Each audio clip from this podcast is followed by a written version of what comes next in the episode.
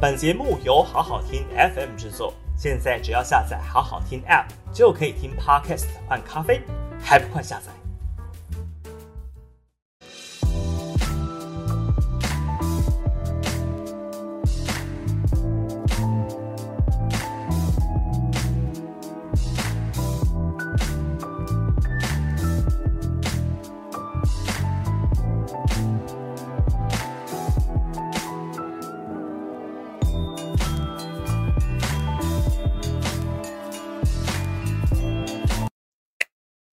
然开播，不讲武德之突然开播，但现在会不会只有 我跟小编，只有我们两个在里面，对不对？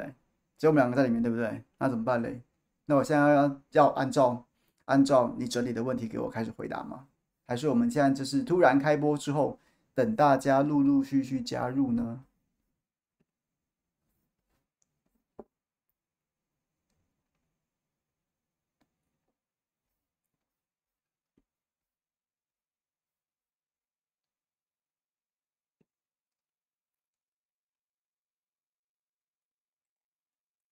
不讲武德之突然开播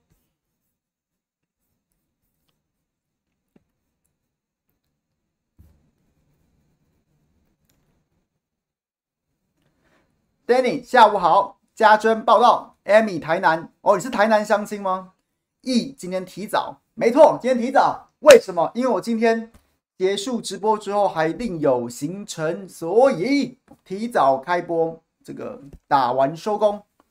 打完收工，好，等我一下。陆陆续续等大家进来。礼拜四还是照样的，就是一个 Richard 午安午安。然后呢，礼拜四还是照样的，就是一个答随你随大家问问题的这样子的一个既定行程。小编刚刚说好之前已经整理了一些，已经整理了一些题目给我了。那等一下我们就来就跟大家跟大家回答。那如果有兴趣的朋友。这个顺便，顺便，现在还可以继续提问，好吗？我们就回答大家的问题。像这个小编帮我们整理的有这个乌笑还是肖雾，然后有问题说中天中视争论节目里面每个人发言前几秒都会有一个抬头与照片，为什么其他人照片都正儿八经的，只有凯翔哥照片是一副贱兮兮的模样？靠腰是什么照片啊？我怎么没印象啊？我就。然后呢，肖张国说：“中天真的只会是只是有只会是真的会是只有同文层看的新闻台吗？”然后呢，Kate Kate 田想要问激进党跟张博洋。然后呢，天生反骨问张善政。然后呢，Joseph 问我这个电影。然后选战风云还有没有什么推荐其他的跟选举有关的电影？然后呢，乌笑又问了第二个，说凯阳哥的 FB 都长草了，是又被禁言了吗？没有啊，有吗？K 田，然后呢，又是又是这个问了另外一个罚球命中率，也是在讨论亚洲杯这个好不好？还有下半季看好中职哪一队拿冠军呢？好，定风波，为什么直播主喜欢骂脏话问候人家老木？哎，你是不是问错人了？死猪非彼猪啊，死猪非彼猪啊。OK，好，偷跑，对，没错，偷跑。常常迟到，现在又提早，没错，就是一个自自然然的一个直播节奏，好吗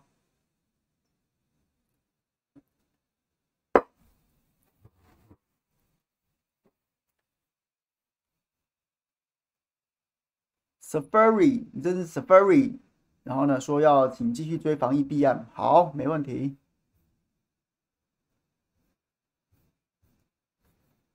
好，来。跟大家聊聊好了啦，就是对，今天就直接跟大家报告，今天四点，现在四点四十几分的时候，然后我就先开播，是因为今天晚傍晚还有就是晚间还有别的行程，那所以如果我没有办没有提早开播的话，我就没办法把时间讲满。那通常我记得每次礼拜四的时候。然后，如果是就是随大家问，然后通常有时候大家一开始客气，可以问到后来都会越来越多好玩的问题。然后，所以我就觉得，那我干脆就提早开播。那如果有错过直播第一时间直播的朋友的话，那就是可以回看，可以回看，那就就就就就拖地点名跳过你没有啊？我看到你今天是头香啊，你最了不起，赞赞赞！好，来吧。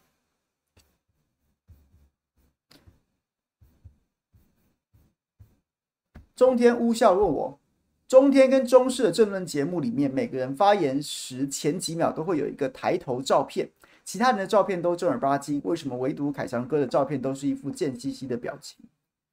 我不知道你在说什么，你是说的是，是说就是我们常常去政论节目，然后比如说去大新闻大八卦，或者是去什么什么节目，然后或者是辣晚报之后，然后呢，他就是会生成一个档案嘛，档案之后他可能会重新再帮他做一张封面。然后那个封面呢，是如果用到我的表情，或者说他拆条，就是可能两个小时的节目，它其中有一些精华片段，他另外把它剪出来，什么八分钟、十五分钟的这样子精华片段，然后可能是小弟我在表述的过程当中，然后呢，所以就是用我当封面，然后那个我的封面的这个照片都很丑吗？是这个意思吗？还是说我上周去了这个去了这个中视那节目叫什么？庶民大头家。著名大头家呢，然后呢，这个制作单位就有跟我要一张照片，然后说他们这个来宾讲话的时候，旁边都会上一个简历，简历，然后说我是这个这个这是什么什么学历啊，什么经历啊，现职是什么？是说这个照片吗？因为我有点搞不清楚你，你你说的是什么？那但是但是为什么其他人都正儿八经，我是一副贱兮兮的表情？可能我天生就长这样吧，我我想不出来怎么怎么怎么回应，我也没有故意要摆什么贱兮兮的表情。那如果你这样觉得，我只能说好，那就那就这样吧，我不是故意的，好吧，我不是故意的。那你说制作单位整我吗？我想应该也不至于啦，不至于。但是我不得不说，以前我们在制作单位，就是我自己在在做节目的时候，我们现在也在做节目，有时候还真的是就是比较熟的来宾啊，比较熟的来宾。然后我们做预告啊，或者做封面，就会挑选那个就是他动作比较大的，有时候啊，就讲到很嗨的时候，会比出一些啊或者什么样那种表情的那个照片。那其实就是因为很熟啦，然后就知道说来宾不会觉得说我们有恶意要搞他，那也很熟。那有的朋有的有的来宾真的比较不介意说，就是反正就是一个效果嘛。那也许就有多吸引一些点阅率，点阅进来说看他到底为什么会讲到这样子这么这么放的表情。所以我不知道是不是因为这样。那前一阵子是有是有一个状况是说，是说这个，我之前就是在疫情爆发之前，其实是真的有就是肿了蛮多的。然后后来疫情爆发之后，就戴上口罩，那戴上口罩呢。然后后来要再找要再找没有口罩的照片的时候，然后就找不到找不到跟现在这个形状比较接近的，于是找来找去就找到之前那种还比较就是发福的，然后比较膨胀的照片。那你说？是有好多人跟我讲过说，哎，你要不要照一些新的近照？因为你现在现在说瘦也没有瘦，但胖也没像之前胖成那个样子。那你要不要照一些照片？那我就 想说，算了，我是真的没有很喜欢照相。那我可能就是对不对？我照了之后，可能就是表情就是很，我是尴尬派的，我是真的不会拍照表表摆表情的。到时候照了下去之后，我在那边自拍又要被你们说长得贱兮兮的，那怎么办呢？所以就好不好？一切就顺其自然，OK。我是不觉得说制作单位故意要整我，那就算要整我的话，其实我也是不是很在意。那就这样，OK，OK。哈，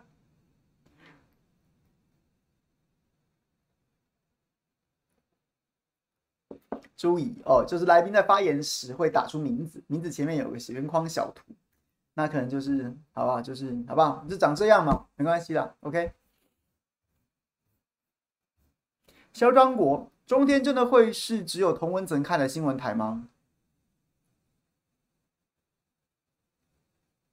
其实我觉得，其实我觉得这个答案，如果你要我很简单的回答你的话，我觉得是，是，是，就是。但是如果你要我再进一步解释的话，我会觉得说，我会觉得说，我会觉得，其实现在各个新闻台都是都是各自的同温层，都是各自的同温层。为什么？因为因为该怎么说？现在的媒体环境跟过去那个年代，过去我们小的时候长大的，或是说，其实过去可能二十年前那个状况不一样。那个时候没有网络，没有网络，然后呢，大家家里面就装了有线电视之后，那个频道就是这么，就是就是那些频道。五十一是什么频道？五十二是什么？五十三、五十四、五十五是什么东西？然后呢，你这个。你的选择余地就只在于说，在至于说，你今天看五十一啊，五十一不好看，你看五十二，五十二不好看，我看五十三，啊，转了一圈都不好看，啊，新闻都不想看，你去看电影，电影也不好看，那你去转，你去转综艺什么什么，就是这样子，它就是在那个有线频谱上面生存。但现在这个此时此刻不一样，其实从从 VOD 啊、OTT 啊这些这些随选系统开始发开始开始发展之后，媒体就开始逐渐变成是越来越分众化。分众化，我不用在很多人就已经不再订有线电视，很多人也不再是受制于说那个频道的概念，而是说我可以用随选装置去选择。我一天都在看电影，我一天都在看球赛，或是我整天都在看新闻。那我想看哪一台新闻就看哪台新闻，我想回看什么节目就看回看什么节目，它就越来越分众。那分众会导致什么结果？分众会导致的结果就是每一个频道或是每一个节目，它都会逐渐凝聚起一个同温层，因为都是。因为你就是想看这个节目，你就会选它。你不没你不会受制于频道或时间，你必须去忍受那些你不想看的频道或是节目。所以呢，就是一个性相近的概念。然后呢，大家都可以自由的选择想看什么。于是乎呢，这个频道的制作单位，这个频道或者说这个节目的制作单位，然后它产制的内容就会跟它的观众形成一个小众，然后形成一个同温层。所以，所以，所以，时至今日，然后这个网络更进一步的发展，你几乎什么节目都想什么时候看就什么时候看，除非是特的特别你喜欢跟我直接互动，或你喜欢跟谁直接互动，你要看直播，不然的话，每一个节目它就会变成一个同温层啊，因为因为不想看的人或是不认同的人，他根本就不会点进来，他根本就不会点进来，那点进来的人，甚至留下来的人，某种程度就代表你一定认同这个频道这个内容，所以就是对，确实。你问我说，中天是不是只有同温层会看？是啊，没错。但是几乎每一个频道都只有同温层会看，至少在网络上面是这样的状况。试想各位，你今天根本就很讨厌三立那些内容，你可能你除非你就特意要去吵架，不然的话你根本就看不下去，你就不会点，你就跳出来，你就不点了嘛，或者说你就不看了嘛。所以这个这个状况，我觉得其实它是一个媒体整体的现状，就是时至今日，因为是因为科技的发展，然后因为。这个反正载具啊、载台啊，就是的变化，然后网络媒体的兴起，所以这就是这样子啊，就是它自然而然就会变成同温层啊。这是全世界都这样的，全世界都这样。然后现在看起来，好像随着这种载具，然后以前是以前电视，后来变成电脑，后来变成手机、平板，然后呢，大家都有自己的，大家都有自己的载具，可以随时想看自己的。以前过去，你是试想一下那个极端状况。以前过去的时候，过去的时候，你一家四口人，然后也许父父母的这个这个父母跟孩子的政治倾向各自不同，但家里面就只有一台电视。那要么就抢遥控器，要么就是你得忍受，要不然就进房间。不管怎么样，还有机会说啊，爸爸想看这个，妈妈不想看，两个人看着还吵架。一般以前唱的这种故事，说什么看这段节目，然后呢，这个夫妻吵架。现在没有啊，现在各自拿着各自的手机去看自己想看的东西。就没有了。那所以，那所以在爸爸看的那个节目当中，爸爸就跟其他的观众是一个同温层的。妈妈在妈妈想看的那个节目当中，就跟其他聊天室里面的朋友是一个同温层。这是这是必然发生的。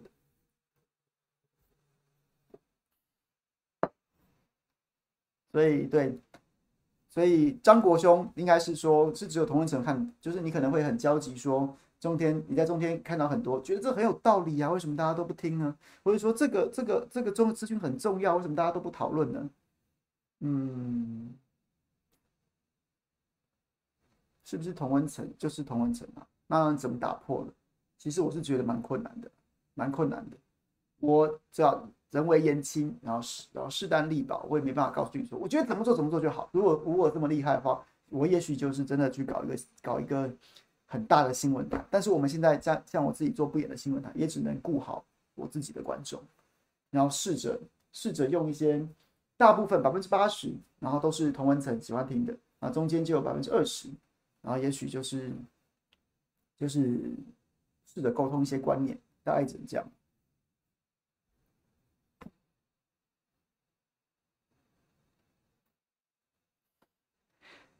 Wealthy。是是 Wealthy 嘛？Wealthy Link 就讲，自从这个中天转 YT 之后，就退了有线台，不再省钱，精神也好多了，因为不会看到塔利班的言论，就是这个，就是这个，这就是一个网络之后，网络媒体兴起之后的一个同温层的状况。所以你问我中天是不是？是，但其实基本上每一个频道、每一个台都是同温层。对，在网络上面随选。OK，张国兄在吗？有回答到你的问题吗？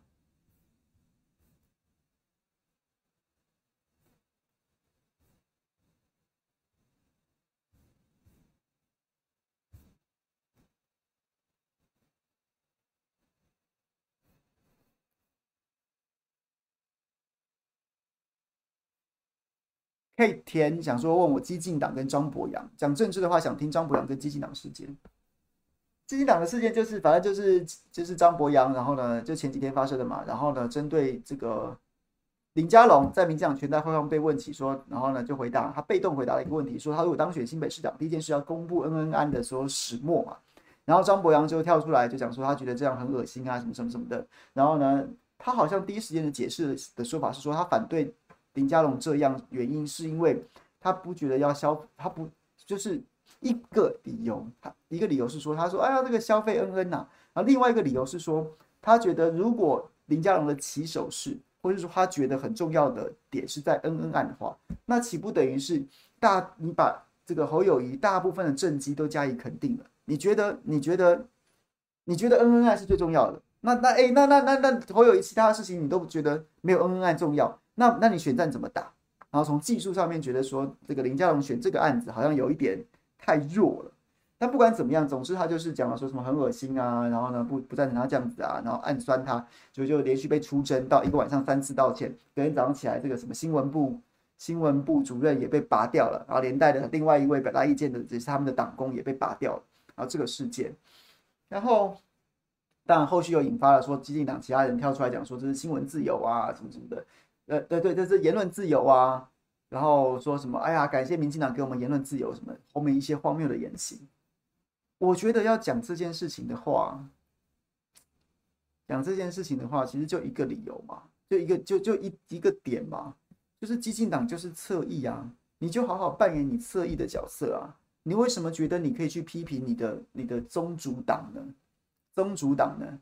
在事发之后，其实其实我有看到有网友去编辑维基。然后呢，就是把中国共产党有哪些有哪些这个尾巴党，或是说傀儡党，然后列出来。那中国大陆当然有这个政协会议，所谓八大八大党派嘛。然后大家就一个列，什么中国国民党，然后什么革命委员会，什么什么之类的，什么什么之类的。然后呢，然后再来右边，然后下下面还有一大堆八大党派，然后就被人家维基编编辑的说，这个民主进步党也有傀儡党是什么？激进党，激进党。然后就这样子，就让消遣。我觉得犯了几个错误啦。第一个就是，反正就是张博洋可能自以为自己，自以为自己可以去嘴民进党，殊不知激进党存在的价值，在大多数人眼中，它就是一个民进党的侧翼。你不会，你你你你怎么侧翼？怎么敢？就像是你狗怎么敢咬养它的主人呢？狗觉得说哦，我想咬人呢，你就去咬了你的主人，你就是会被主人惩罚。大多数人也不觉得说你这个狗可以可以可以把你的狗性拿出来说，我是狗，为什么不能咬人？就是不能咬主人啊，就是不能咬主人。那张博洋就跟激进党他身边这群快乐伙伴，显然就犯了一个狗咬主人这样子的一个这一个错误嘛。那在技术面上面，我就有点，其实我也不太懂，张博洋是忘记自己是狗了呢，还是说他觉得他不想一直当狗，他觉得激进党。我不是狗，我是人呐、我也想要表现我自己的自主性啊。那不管怎么样，是他觉得在策略操作上面想要展现一些跟民进党不是永远都是同路人，不是永远都是侧翼的这样子的路线，显然并不被他的支持者，也不被这个整个泛绿阵营当中所接受。你们就是狗，好吧？好好当狗就好了。那或者是说他主观上觉得说，哎呀，我们也要有自己的这个自主性。那显然这件事情都是行不通的。很好啊，其实我觉得这样子很好，这样子非常好。希望大家都知道你们的角色是什么，你自己也应该认清自己的角色是什么。你就是侧翼啊，你就是侧翼啊，所以我觉得很赞，非常好。那后面当然一些荒谬的言行，包括激进党跳出来，好，我是狗，我是狗，因为有民进党，我才是这条狗。没有民进党，我连狗都不如。哎，妈，他不是跳出来讲说什么？这个好像是台南市党市党部的主委，是不是一个姓李的跳出来讲？讲说什么？感谢有民进党才有新闻，才有言论自由。民进党所谓的言论，这个所谓的言论自由，就是就是我可以基于自由的意志向民进党道歉。贱到不行啊！这个贱到我都不知道该怎么评论。就是说，对对对，谢谢主人，谢谢主人喂我饼干，我才能好好的当一条狗，差不多就是这个意思。那那那反正就是贱骨头嘛，那我有什么好讲？差不多就是这样子。那大家以后也就是，其实应该不会有人。没有，不会有人心存任何误会，觉得激进党不是民进党的侧翼吧？然后还是那种最贱的侧翼，就是就是就是就是一条狗，那所以狗咬了主人，被主人惩罚，然后狗就开始认清自己真的是一条狗，然后不要再想东想西的，你就是乖乖喂主人给你乖乖吃主人喂给你的饼干。那主人没有喂饼干的时候，你也不要靠背，你就是你就是乖乖的忍气吞声，当一条乖狗就好了。那就是这样，这就是这个故事的开始啊。中间一度狗不想当狗，狗忘记自己是狗，然后出了一个插曲之后，啊，狗又回去当狗，还当一条更卑贱的狗，差不多就是这样子。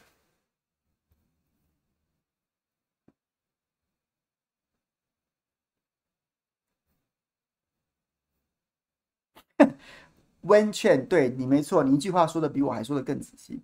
这个狗一开始就是狗，狗想当人就会被揍，没错啊。我插播一下，双兔抖内我们可以请你播控了解一下，快要发烧的你，青铜指控挺韩直播主，叫人家来啊来啊，人家拿出证据打脸他，要他拿出证据，又说是出征，网友留言没有不理性啊，只会干干叫，不敢正面回答。麦克风在他手上，话多随他说吗？还说百分之百的求证，网友一趴就打脸他，可能会让你得罪人。只要公正，相信你不会怕。哎、欸，对不起，我有点看不懂，哎，这是什么意思啊？可以请我拨空了解一下。快要发烧的你，青铜指控挺韩直播主，是说我青铜，然后指控挺韩直播主嘛？是谁？叫人家来啊来，我叫谁来啊来啊？人家拿出证据打脸他，那个他是我还是他？要他拿出证据，是我要他拿出证据，还是说还是说谁要谁拿出证据？又说是出征。网友留言没有不理性啊，只会干干叫，是谁在干干叫？不敢正面回答。麦克风在他手上，他是我还是谁？话多随他说嘛，还说百分之百的求证。网友一趴就打脸他，可能会让你得罪人，只要公正，相信你不会怕，哈哈。好不好？这个双兔，对不起，我有点看不太懂你在你在讲什么，可以麻烦你补充一下吗？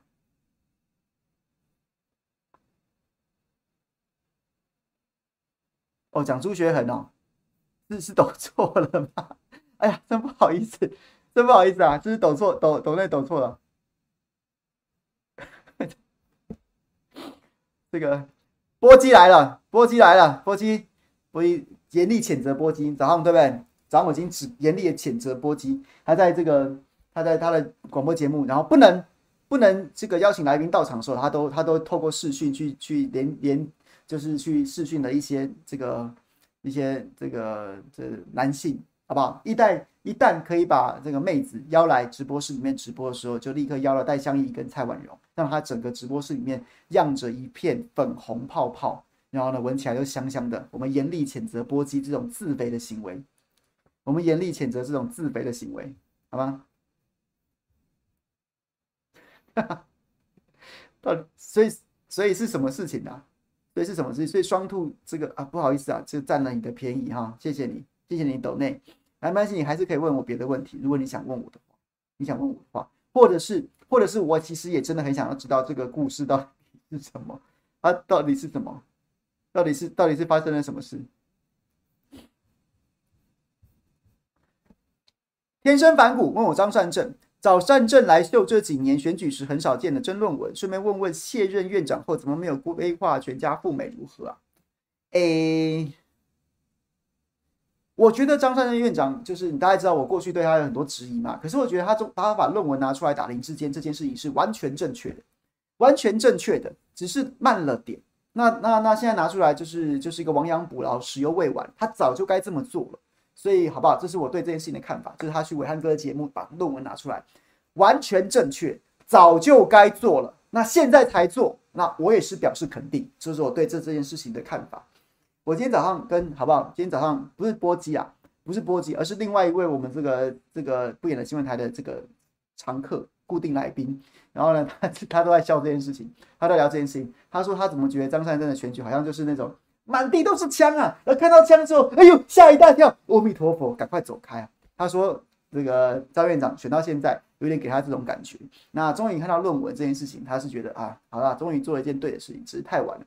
第一时间，第一时间，论文出包的第一时间，就应该把他自己的论文拿出来，在这件事情上面，在林志坚的伤口上面，林志坚这被就是一开始论文这件事情，像是被王宏伟他们划了一道。”张善政就应该闻到这个血腥味，就过去把那个伤口给它撕开，然后再把盐罐这样撒撒撒撒撒撒撒在上面，差不多他的意思就这样。那结果院长就是，呦呦，对上掉一把枪，哎呦，好暴力呀、啊，哎呦呦，阿弥陀佛，啊，快步走开，赶快闪躲。他的意思是这样，那好不好？我也是这样认为。可是就是现在，现在现在还终于打了，还是赞成，好不好？赞赞赞，这个这个对院长表示肯定，对院长表示表示肯定。然后呢，那第二个问题说，顺便问问现任院长后怎么没有规划全家赴美？这个这个我就没办法帮他回答了。就就院长自己有在脸书上写过嘛，说他有三次机会就直接留下来移民常驻美国，大家都放弃了。那他有就是他的他的人生故事，我真的没办法帮他回答为什么。那有兴趣的朋友可以有机会，他如果直播的话，或是或是或是可以脸书留言问他，对，这样子。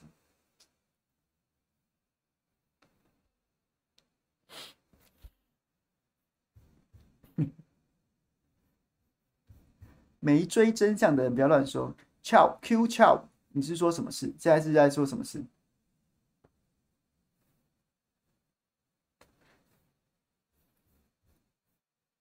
？Joseph，十一年前乔治克隆尼的选战风云超好看，前几天加班边跑城市边看完，又回味了一次。最近有凯翔，最近有啥好的跟选举有关的电影推荐？要不要学来？要不要来学个 GQ 那种电影吐槽讲评，来谈谈电影中的选举和现实中的选举有有什么差别？好主意，后面这是好主意。今天早上跟波基聊到，也想聊到说，我们其实应该找一些幕僚来聊选战当中的 A、B、C，因为其实很多朋友对选战当中的 A、B、C，就是大家都对选举很有兴趣。可是很多未必了解其中的 know how，那包括像是我们，我们从记者观察这么多年，是从固定的视角。那其实有些幕僚甘苦谈，不是同样一件事情，我站在这边看，会会看到的是这个样子。我看了十五年、十七年、十八年这个样子，哎，其实月球表面是另外一部光景，这真的是可以。我是蛮想要做这样的节目，有机会我们真的来开一个这样的节目。那当然从电影当中来来来来比对比对，也是一个真的不错主意。非常谢谢 Joseph 给我这个意见，真的是一个 idea，good idea。那选战有关的、选战相关的电影的话，这个《选战风云》是乔治克隆演的嘛？就讲说他要选美国总统，然后是莱恩葛莱恩葛斯林 Ryan Gosling 对不对？然后演出他的幕僚，年轻有为的幕僚，然后结果好像就是中间爆发一些丑闻，然后结果后来变成一个勾心斗角的状况。我最近看什么跟选举有关的？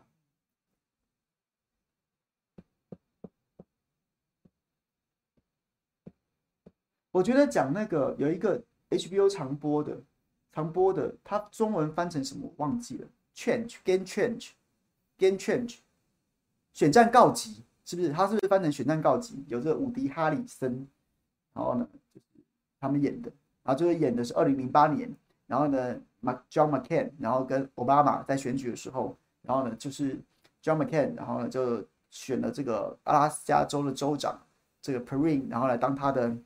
裴林女士当她的副总统，然后就是就是她的竞选总干事跳出来，然后呢还原这一段，然后拍成电影，然后就干掉了 Perin，然后呢就是就是这个故事，我觉得可以还不错，选情告急哦，选战告急还是选情告急？那这个可以看，然后还有另外一部，另外一部最近看的也是 HBO 播的。我也是忘记他中文名字是叫什么，我甚至忘记那个演的人，演的人叫什么名字啊？演的人叫什么名字？我有点忘记了。就是常演喜剧，然后近年来转型的越越演越认真的。大家有看过大麦空吗？Big Short，Big Short，然后里面那个那个基金的管理人，然后呢一整天都很愤怒的那个男那个演员叫什么名字？那演员叫什么名字？然后他演的一部跟选举有关的。简单简单来讲，他就是这个二零一六年，然后他是民主党的这个选战幕僚，结果很意外输给输给这个川普之后，整个大崩溃。然后铁锈区为什么民调做的板上钉钉，却会输成这个样子？然后他就一直在寻找一个民主党翻转的机会，也想要了解铁锈区的一般美国人民在想些什么。然后就他在网络上面意外看到了一个看到了一个一个退伍的上校，然后他讲的却是那个白左。就他所谓白左白人左派那个那个满口那个价值啊，不能一个都不能少啊，那种那种那种那种那种价值价值诉求。于是他就特别飞去这个乡下小镇，然后想要请他加入民主党，然后帮民主党选举。结果后来就是就衍生了一串，我就不爆雷了。我觉得这个也蛮好看的。史蒂夫卡尔对，没错，史蒂夫卡尔，史蒂夫卡尔。然后呢，这个叫这个这个电影叫什么名字我忘记了，反正就是 HBO，我觉得也不错，大家可以去网上网络上找一找。OK，大卖空好好很好看呢、啊，没有没有一定要玩股票，我觉得没我玩没有玩股票我也觉得很好。好，这个 Joseph，感谢你的意见，有回答到你的问题吗？我觉得这两部是我最近看的，我觉得还不错。巫笑巫笑说：“凯阳哥的 FB 都长草，是又被禁言了？没有啊？你是说不演的新闻台吗？没有，我每天多少都会都会都会发一两篇，但是我很少写长篇大论，因为我觉得我已经在这段节目里面说的太多了，我实在是没有余力去写那个长篇文字了。然后呢，就是在这段节目说给大家听就好了。那这个好啦，如果我有我有还是有时间的话，我提出时间的话，我还是会写多写一点。不然的话，我就觉得大家每天都这么苦闷了。”一些震惊、震惊的论述或一些分析跟看法，我已经在这个争论节目里面讲了。那就把不演的新闻台经营成一个比较比较欢乐一点的，大家都讲讲乐色话，吐槽一下这样子。Joseph 不是为富不仁，另外一部是另外一部，名字不另这个是另外一部，不是为富不仁。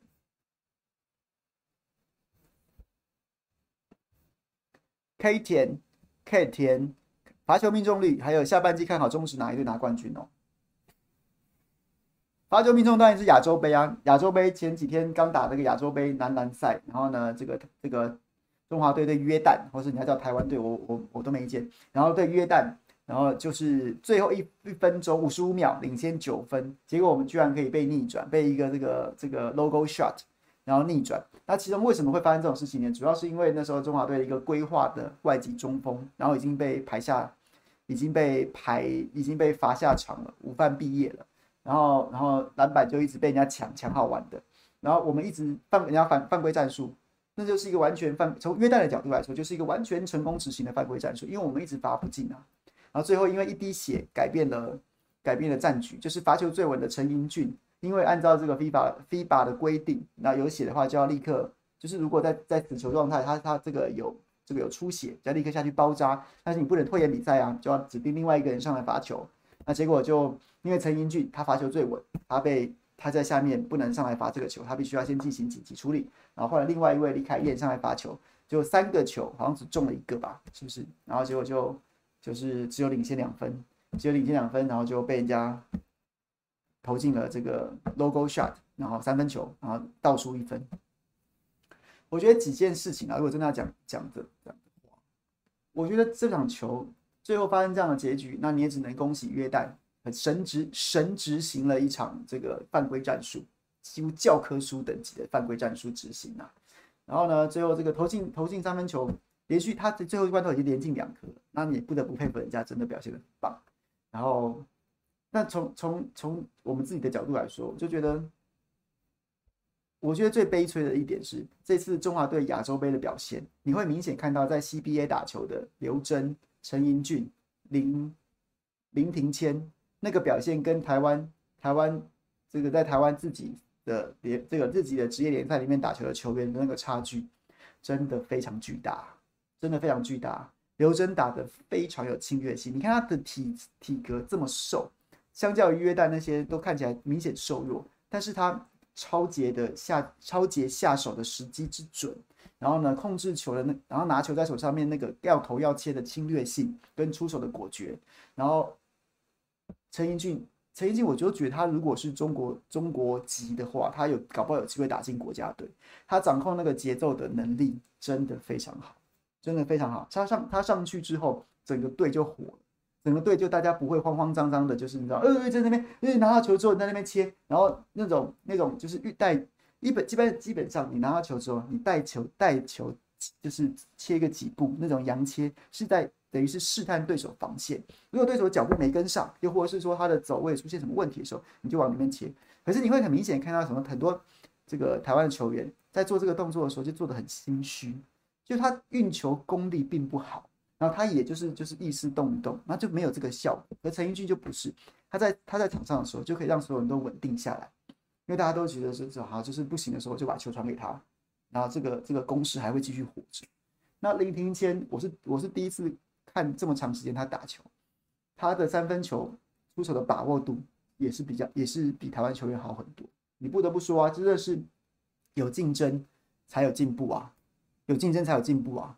那你在台湾，在台湾，台湾不是最荒谬的是搞了三个职业联赛，SBL，然后 P P Plus，然后呢再加上一个 T One，然后呢三个联盟找不出几个好好就是罚球很稳的吗？找不出能掌控节奏的吗？找不出进攻的箭头吗？那就是回到前面讲的，也是一个同温层啊，也是一个同温层啊，大概这样吧。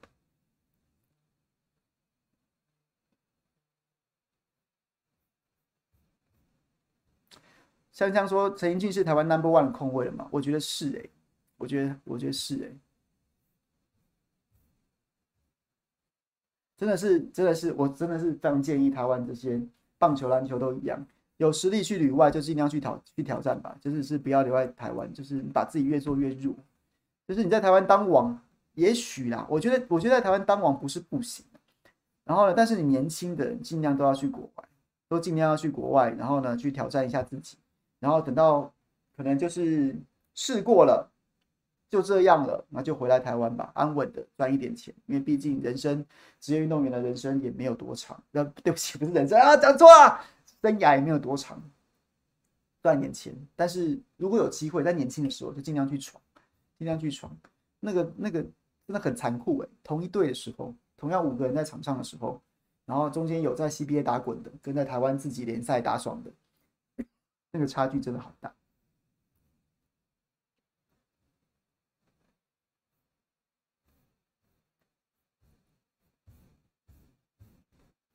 下半季哪一队拿冠军呢、啊？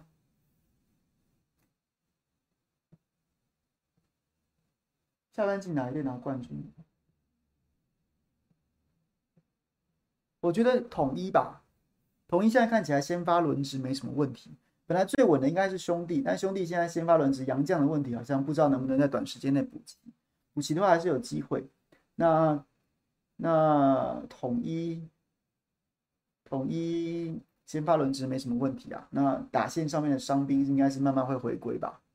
对，大概这样，就是如果兄弟很快找到很好的羊头，那有机会，下半季机会不机会机会不小。那这个统一下半季打打线伤兵归队之后，应该也是 OK。但是最好笑的、最好最好最好看的比赛还是富邦啊！我真的好喜欢看富邦的比赛，因为实在太多太多彩蛋了，好不好？大家一定要看球要欢乐，记得选富邦，好不好？对，然后呢，明天明天。这个新竹球场开箱，我也会，我也就蛮关注的。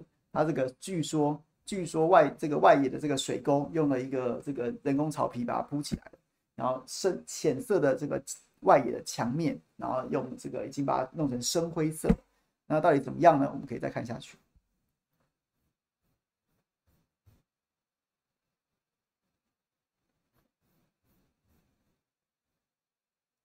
李新明说：“你只看 L MLB 哦，MLB 哎、我觉得昨天的明星赛算是我觉得近年来看过数一数二好看的，节奏超快的，然后呢有全垒打，很豪快的打击，比如说那个 Aaron Judge 一百一十七迈的初速，就直接扛扛平飞球扛到左外野大墙，两分全垒打追平比数，然后呢又后面所有的投手上来都是九十九迈，直球就是九十九迈，然后就是。”还有那个就是就是，你就看到这种比赛就好爽，节奏好快，然后每个人都是顶尖对决。我觉得昨天的 MLB 明星赛是数一数二好看的。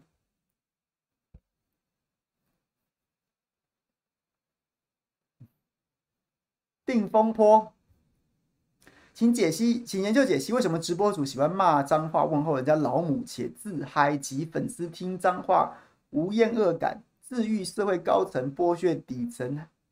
剥却剥削底层海捞斗内，反而攻击其他直播主收斗内，反社会反人格行为大惑不解。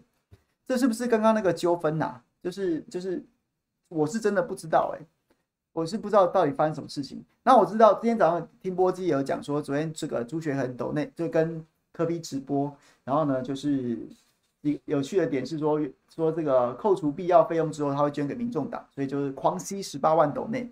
然后呢，又说原本说这个要新生活运动要不讲脏话，然后呢就结果话还是忍不住讲，然后柯 P 在旁边就是笑的怎么样的，就是尴尬吗？好像也不尴尬，就是有一点，就是我觉得柯柯柯柯柯柯柯文哲之所以好笑，跟大家觉得他可爱，就是他就是他就是一个阿北，他就是一个阿北，他可能心中真的觉得没什么，但是作为市长，他可能又觉得说好像不能不能对这件事情表示的这么开心，所以他就是看起来有点，我不知道那个笑容是真心的还是怎么样，他应该真心觉得很好笑，但是怎么表现出来，可能又是另外一个另外一个作为市长的角色要怎么样平衡，可能是一个对他来说很困难。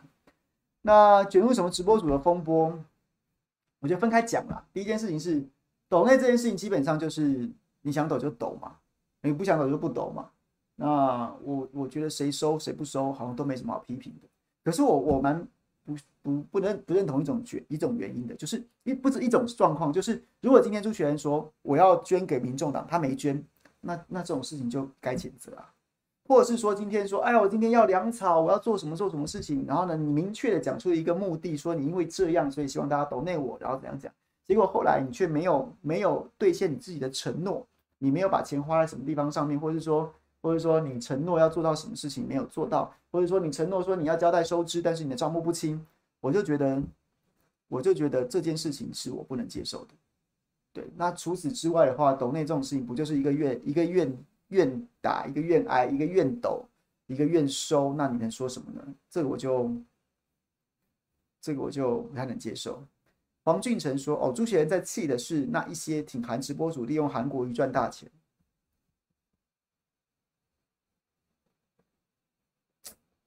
我挺韩直播主，我是真的就是就是，对，我觉得我武田讲的没错。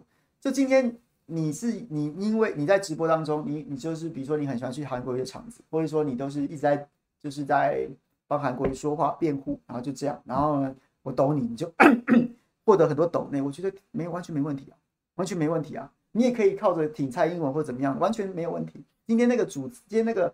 靠着谁收钱，靠着谁赚斗内，那个谁可以完全替换成任何人，我觉得都没问题。但是不能接受的事情就是，就是说，就是说我今天这笔钱是要，比如说我今天要要帮韩国瑜做什么，或是说打着他的名义说我今天是今天是韩国瑜叫我来募的，韩国瑜说要怎么样怎么样怎么样，所以我怎么样怎么样怎么样，这个我就觉得很值得商榷。除非你能够证明韩国瑜叫你说，哎，朱凯翔，你今天去。今天去帮我从 YouTube 上面抖内募个一百万，除非我能证明有这件事情，不然如果我出来跟大家打着这样的名义，那我就是诈骗啊，我就诈欺集团啊，那就很不很糟糕。或是说，或是说什么？我今天我今天要在在在高雄遍地开花提罢免，是韩国瑜交代的。那那这个，除非你证明韩国瑜交代，你做不做？不然你就不能讲这句话，这就是不实广告，这就是诈欺啊。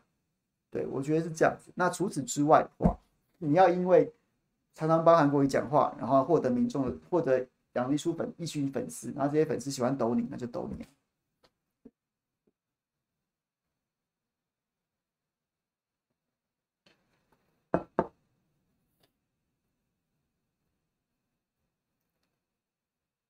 对，武田没错，挺韩直播主爱恨情仇，我们没我们没兴趣。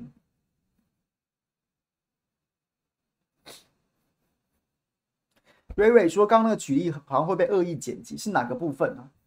啊，对对对，ET 讲的没错，我也是韩粉媒体人啊，我是三立认证的韩粉媒体人啊。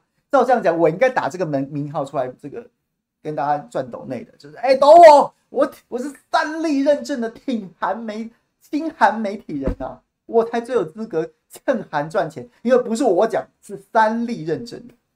还是小编帮我把那张图拿出来做封面，以后我都用这个做封面，然后然后大家不要吵，都来抖我好了，三立认证。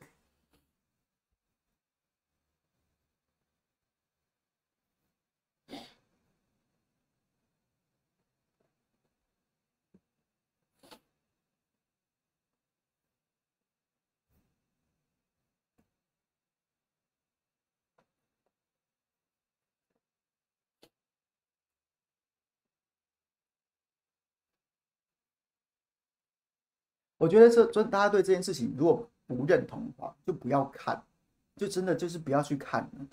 那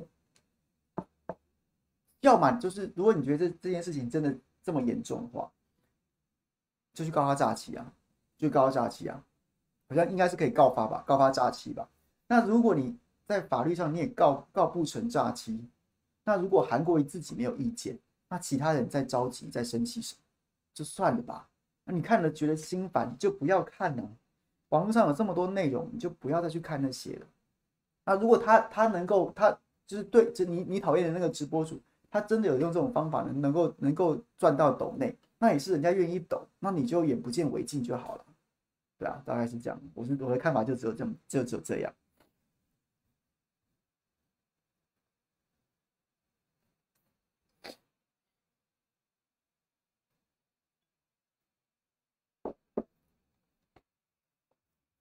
好，讲完了。今天小编列给我的问题讲完了。五点半，我们五点三十五点四十周播，还有十七分钟。有兴趣的朋友可以现在来来来问来问问题。然后呢，我们今天礼拜四就是随你问。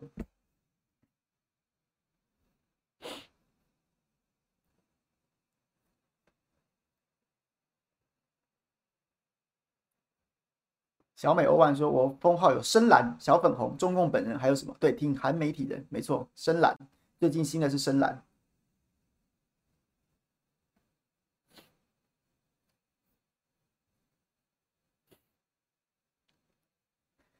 S H 马说：NCC 增援新单位对网络的影响，当然很糟糕啊。我觉得是，我觉得现在民进党。”或是说像 NCC 做法，他就是要针对，他就要成立一个另一个法人，不是吗？然后就有点类似，就是把就什么什么真事实查核中心那样子的，然后变成一个正式的编制的编制的机关。然后呢，问题是这根本就是就是就是就是他就是在骗人的啊，因为就像他叫事实查核中心，但他从来不查核事实啊，他只是在对政府表示忠心，对民进党表示忠心啊，选择性的去选择性的去查核。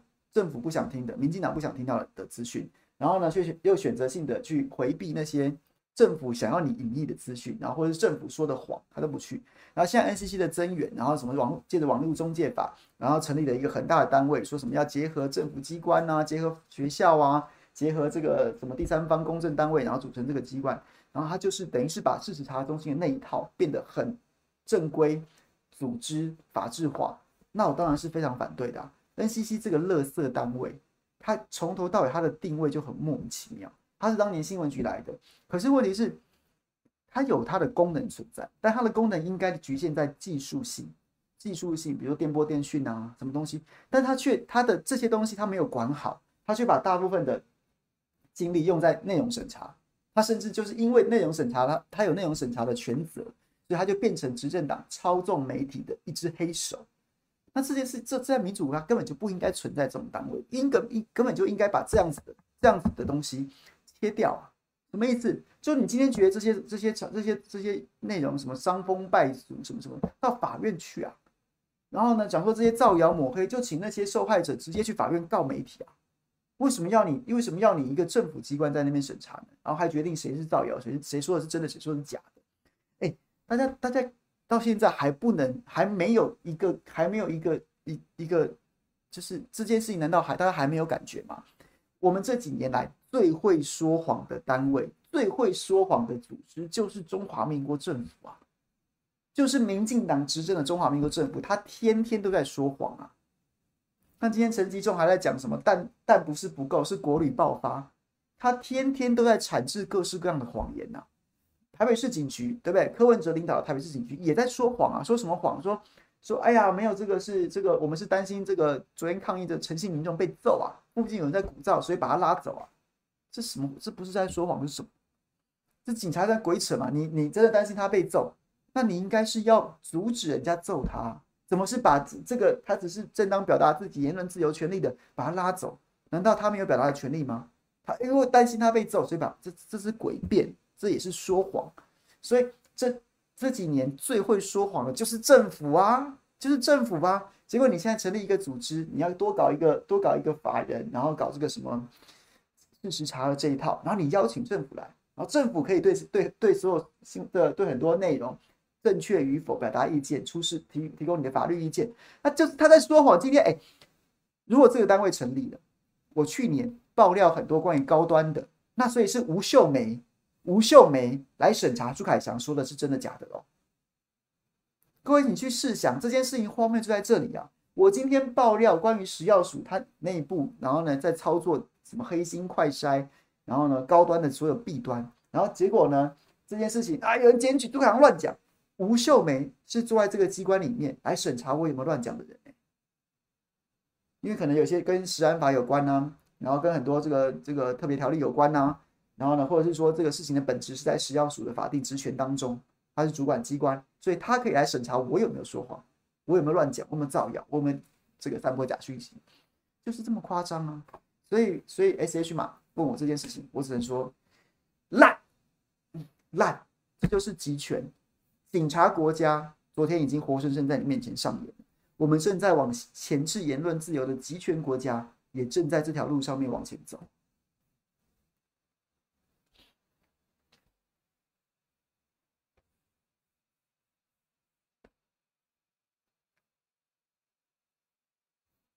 好了，不要吵这个了。朱学恒跟韩粉直播主在吵什么？我完全我完全不知道，所以你们问的这个这个你们现在争执的点，我完全不能理解。那有兴趣的朋友，哎，可以去朱学恒的脸书去吵，好不好？别来我这边吵。感谢大家。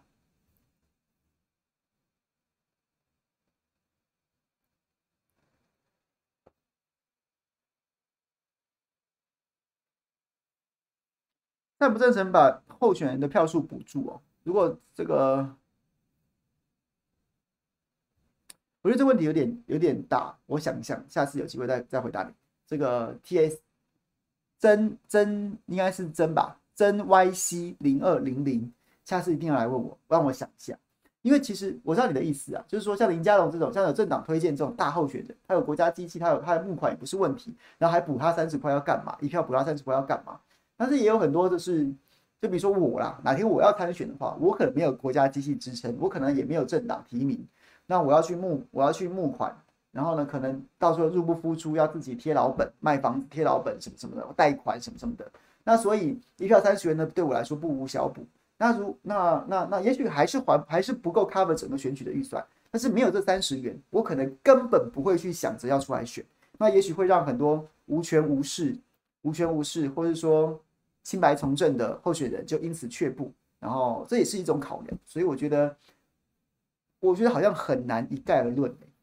还是说政党推荐的不补？哎，这也是一个折中的办法。我不知道这个这个，我现在没办法给你这个答案，只能说他也不是完全浪费钱。对，我是这样觉得。双兔说：“不是去看不看的问题，是不能乱指控人拿钱又拿不出证据。”想跟大家抱歉，影响到你，我们怕被骂，只希望有更多人知道事实。诶，不用跟我抱歉，我没有，我没有觉得怎么样，就是反正反正就说开放给大家聊了，所以你要讲什么都没意见，只是只是只是你们聊这个，我刚刚讲的意思是说你们聊这个话题，我我我无法加入，所以所以所以所以，但是你讲的说不是看不看问题，是不能乱指人乱任人乱指控又拿不出证据，我不知道朱学恒指控了什么，但是我的标准是一致的，他他他他他他他如果要指控谁谁诈欺，那他要拿出证据。那同样的，谁谁谁要靠韩国瑜募款，那韩国瑜募款，那那个当然就是有程度的差别。如果扬言韩国瑜叫我，我韩国瑜叫我干嘛？韩国瑜指示我干嘛？那你也得拿出证据。那如果都没有的话，那就是如果朱雪是纯粹只是很讨厌韩国韩韩粉直播主在那边骂，那那那不然就告他吧，那就告他吧。不然的话，我也觉得好像这个这个能怎么样呢？那同样的，这个挺韩直播主。然后要靠韩国瑜赚钱，那你也得拿出证据。那如果你没有拿出证据，然后那你就不要这样讲。那你不要这样讲，你还能赚到斗内，那就是你本事。我觉得也没什么好批评。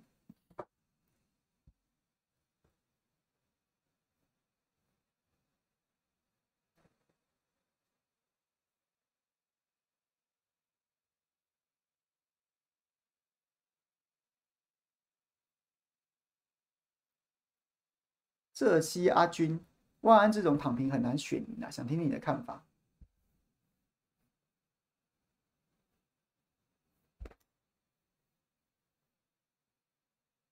我也想万安要赶快把他的竞选总部组织起来，这件事情确实没错。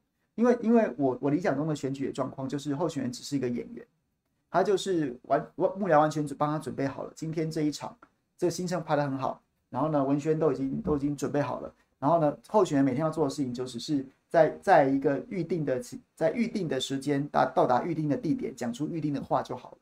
所以，所以蒋万安现在看起来，那所以在要你要让候选人达到这样的境界，你就必须有一个很完整的一个实际的带兵指挥打仗的人。大家可以想象一下，候选人不是那个带兵指挥打仗的人，他就像是有没有看过《神鬼战士》？《神鬼战士》有没有这个麦西莫斯，就是罗素克洛演的，他是实际带兵打仗的人，他就有点像是选选举当中的竞选总干事，哪一步什么时候要出骑兵，什么时候要用投石机。步兵什么时候推进？然后呢，这个怎么调兵遣将是他在主控。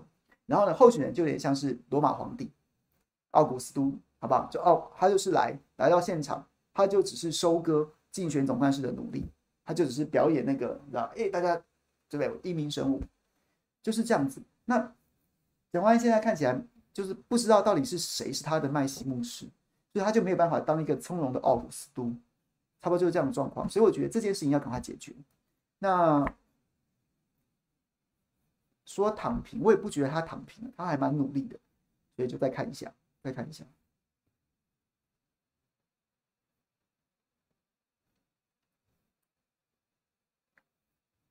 高虹安选情了，其实我觉得他会选上。我觉得高宏安选上的几率不低耶，说实在，高宏安选上的几率不低。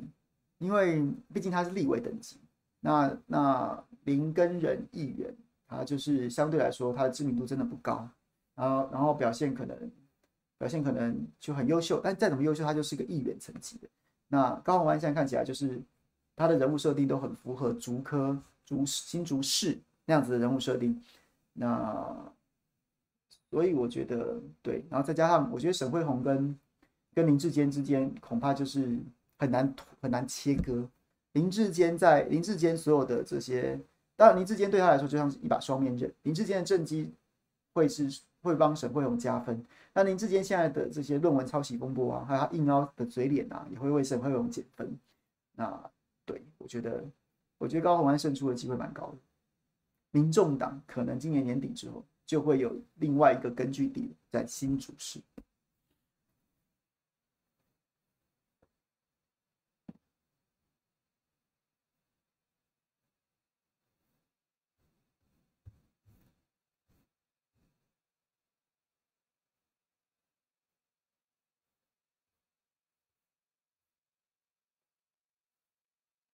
武田说：“红安确诊了，高安确诊了，那就确诊了。现在确诊好像没什么大不了的，就是当然希望大家都不要重症，但是就是确诊就是休息吧。”听说行政院主计总处日前公布一至五月全体受雇员工总薪资为平均平均为六万两千七百三十六，一到五月他一定是加了年终奖金啊，把它拉这么高，那会不会有这么高？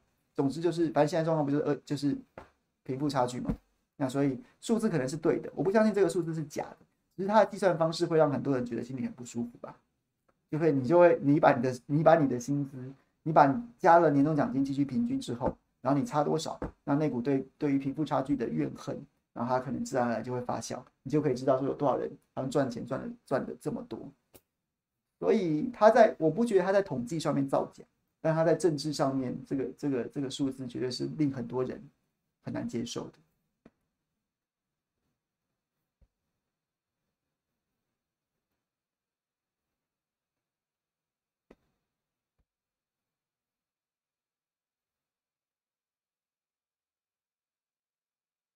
瑞瑞觉得高玉婷就能赢了，可是我觉得高玉婷跟高虹安的知名度还是差蛮多，还是落差蛮大的。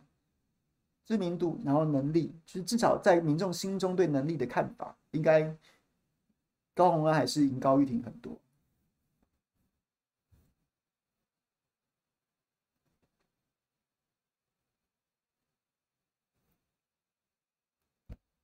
要要捍卫战士哦。昨天我去上秀芳姐的辣晚报，然后就讲到胡锡进主笔，然后讲说，如果这个这个裴洛西众议美国众议院这个议长裴洛西来台湾访问的话，然后就要派出解放军的军机，解放军的军机伴飞，然后然后呢，这个裴洛西飞机降落之后呢，这个解放军的军机就应该来个冲场，绕台湾岛一周再返回去。然后我就心想说，如果我没有讲，但我心中在想，说如果中国大陆也要拍一部捍卫战士的话。那我觉得拦截佩洛西的任务可能会比轰炸这个核设施更困难。那不如不如好不好？就是来拍吧，好不好？中国版捍卫战士就是这个，好吧？中国版阿汤哥不知道谁，随便黄晓明，好不好？黄晓明带一组带一组人，他要怎么样拦截佩洛西的行政专机，还要怎么样闪过台湾的这个防空飞弹，然后呢，成功的在松山机场或者桃园机场进行一个冲场的任务，然后再再再再返回返回这个中国大陆，我觉得很好啊，这题材超棒的，好期待，好期待这个胡锡进主笔就把他自己的 idea 贡献出来，然后写成剧本，拍一个中国版的《捍卫战士之拦截裴洛西》，OK。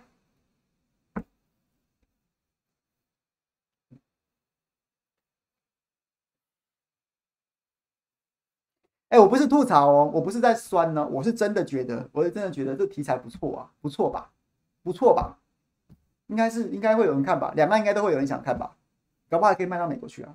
美国现在讨厌民主党的人很多啊，然后到最后他会讨论说，哎呀，怎么没有这个，对不对？有很多讨论，怎么怎么没有用视距外飞弹，怎么样怎么样怎么之类。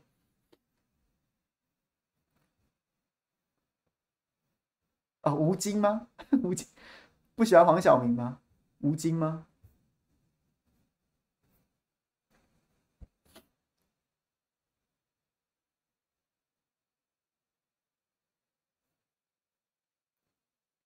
我最近在看《风起陇西》，然后，然后前，然后前天又看了前这个礼拜天的时候又看了《银河补习班》，所以最近觉得白宇也不错，但白宇的脸有点长得太太衰了，就是一个好像会好像就是他的脸就是一个就是一个很衰的老实人的感觉。那我觉得如果找他来拍的话，感觉他就是他就是那个那个小队当中会会摔掉的那一架，一看他的脸就是觉得他会被击坠啊击坠啊，那还是不要找他好了，太没有悬念了。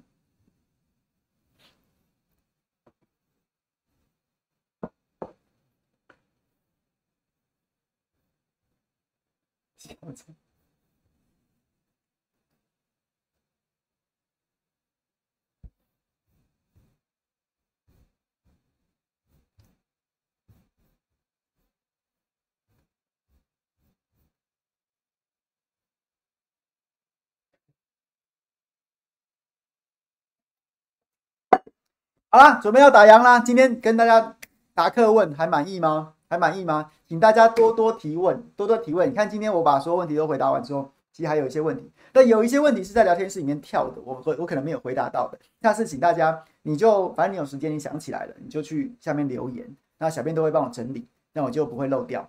然后，然后今天超爽的一件事情是什么？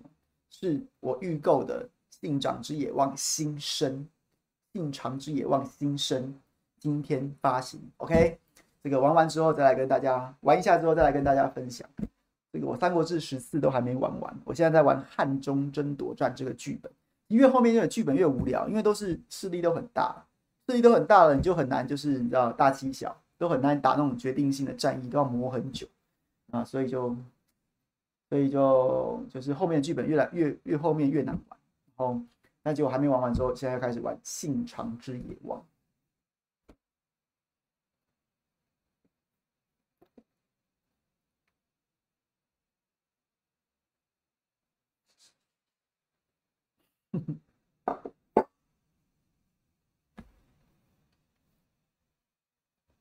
明天吃早餐，明天早餐请钟佩君来跟大家聊天。钟佩君，请钟佩君来正面挑战他，说：“哎、你们国民党是脑子烧坏了是不是？大安文山你们提名八个，还要报准一个，是应选十三席，国民党你要搞九席啊？你是你是觉得你是觉得民进党都是塑胶的，是不是？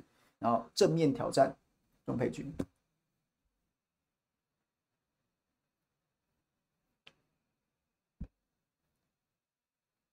好了，就这样了。大家大家这个周末愉快，我们下礼拜见，拜拜。